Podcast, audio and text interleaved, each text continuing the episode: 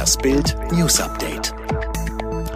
Reisewarnung für mehr als 160 Länder bis Ende August. Reisen im Corona-Sommer bleibt eine komplizierte und unsichere Angelegenheit. Die Bundesregierung will die Reisewarnung für mehr als 160 Länder außerhalb der EU bis zum 31. August verlängern. Zu den betroffenen Ländern außerhalb der Europäischen Union zählen auch die Hauptreiseländer, allen voran die Türkei als drittbeliebtestes Urlaubsland der Deutschen. Nach Informationen der deutschen Presseagentur sollen jedoch Ausnahmen für einzelne Länder gemacht werden können, die bestimmte Kriterien erfüllen.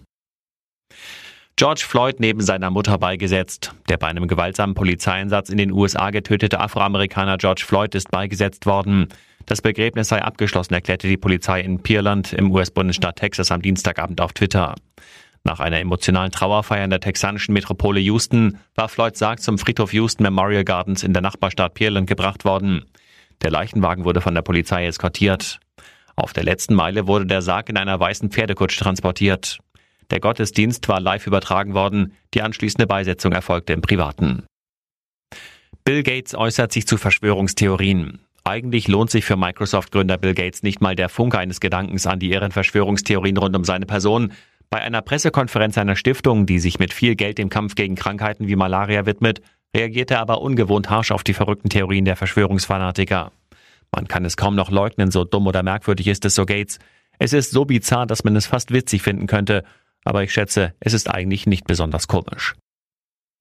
Sozialstunden für Model Bar Raffaelli, Knast für ihre Mutter.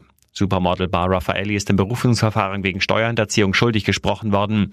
Die Israele muss laut Ynet News neun Monate gemeinnützige Arbeit leisten.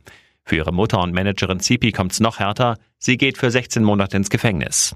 Die Frauen müssen zudem je 640.000 Euro Strafe zahlen, außerdem 2 Millionen Euro an ausstehenden Steuern. Bar Raffaelli hatte Einnahmen nicht in ihrer Heimat versteuert. Sie argumentierte, zu der Zeit mit Lover Leonardo DiCaprio in den USA gelebt zu haben. Pokalmärchen für Saarbrücken vorbei. Mit jeder Runde hat uns diese Truppe mehr begeistert. Doch ohne die lautstarken Fans im Rücken und nach 94 Tagen ohne Pflichtspiel ist das Pokalmärchen des tapferen Viertligisten aus Saarbrücken im Halbfinale leider zu Ende. Mit 0 zu 3 hat das Team gegen Leverkusen verloren.